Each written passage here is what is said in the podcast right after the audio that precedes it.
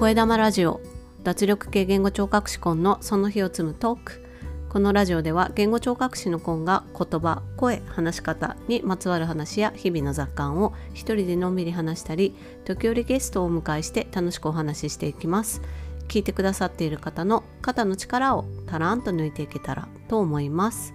今日は7月28日水曜日です。今日の札幌の最高気温はなんと35.1度ということで今札幌管区気象台のウェブサイトで確認してびっくりしました。こんなに暑かったのかと。確かに暑かったんですけど少し風があってねそこまで35度もあるとは思わなかったんですけどびっくりです。そしてまだまだ気温の高いところが北海道にあってですね 今日北海道で一番気温高かったのが江丹別というところで旭川市の北西部になるんですけれども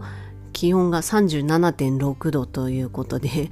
もう発熱した状態の気温だなと思ってどうやって暮らしていらっしゃるのか江丹別の方々旭川市もう37度だったということで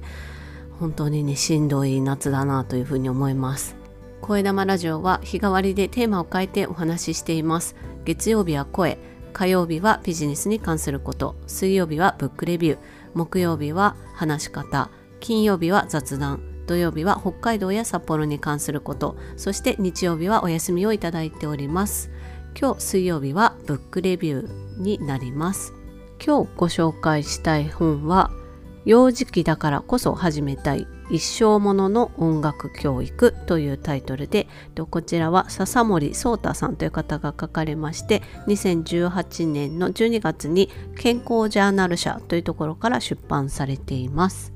この著者の笹森壮太さんという方はですねチェロの奏者であの有名な東邦学園を大学卒業されてでヨーロッパに留学されてっていう演奏者として華麗な経歴をお持ちなんですけれども子どもにとって意味のある音楽教育を進めていきたいという理念を持たれてですね有名なあの花丸学習会というところで音楽教育部門を立ち上げられている方です。花丸メソッド音の森という、え音楽教育の教室を展開されているということで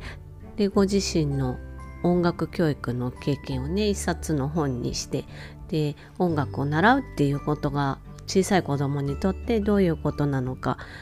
でレッスンとかお家での練習の取り組み方っていうことについてねかなり詳しく書かれている本になります。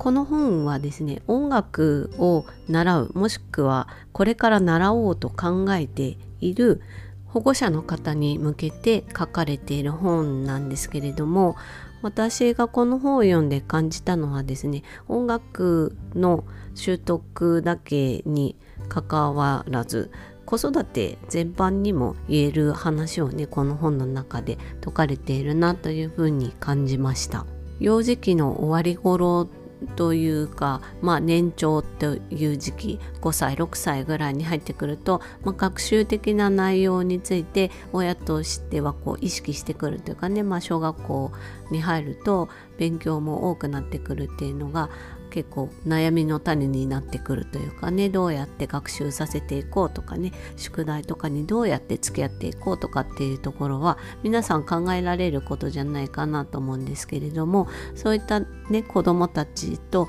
付き合っていく上でもとても参考になる本だなというふうに思います。私は今小1の長男と3歳年少の次男を育てているわけですけれどもどちらも音楽教室に通っていてで特に小1の方はですね小学校に上がったので勉強宿題っていうところと向き合わなければならないっていうようなね生活をしています。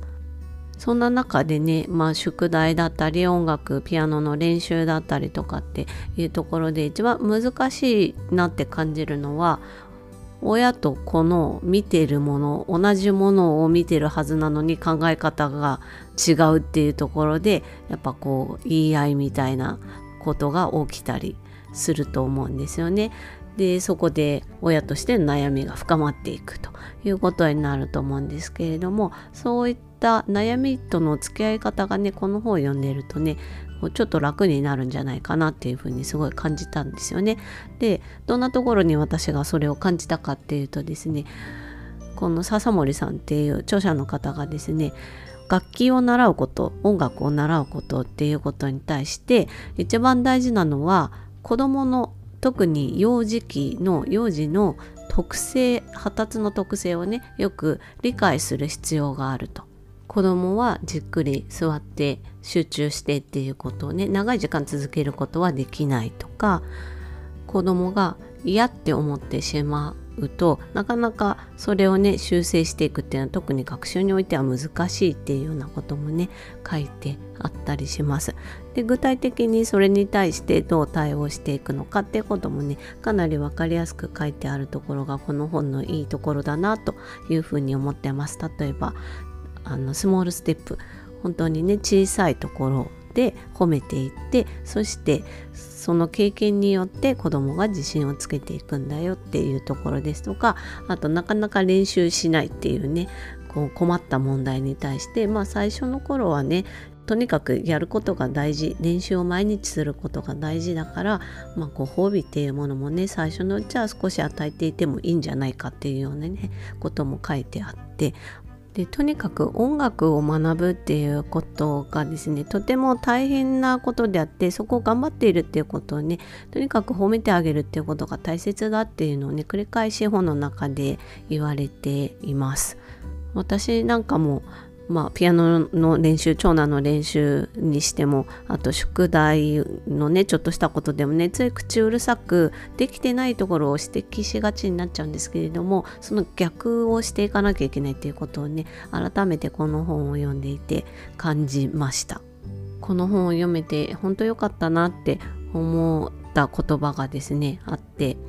子供の自信は大人の言葉で刻まれるっていうことが書かれてるんですね。だからたくさん褒めてあげましょうと毎日言葉で子供に自信を刻んでいってあげましょうっていうことが書かれていてすごいいい言葉だなって思ったんですよね。ただ言葉をかけるっていうんじゃなくてそれを子供に刻んでいくっていういい意味でね常に意識して我が家の子供たちのピアノの練習だったりあとは学校の宿題だったりとかね学校の勉強とかそういったものに付き合っていけるようになりたいなっていうことをね強く思いました音楽を子供に習わせるっていうことは簡単なことではないんですよね。もう私この2年3年ぐらいやってみて本当に強くそれは思っています。親もしんどい子供もしんどいっていうことが結構多いです。でそのことに対して音楽を習わせるっていうことはね迷われる方も多いんじゃないかと思うんですけれどもそういった方に特にこの本を読んでいただきたいなって思うんです。でこの本は全部で5章からなってるんですけれどもこうこれから子供に音楽を習わせようかどうしようか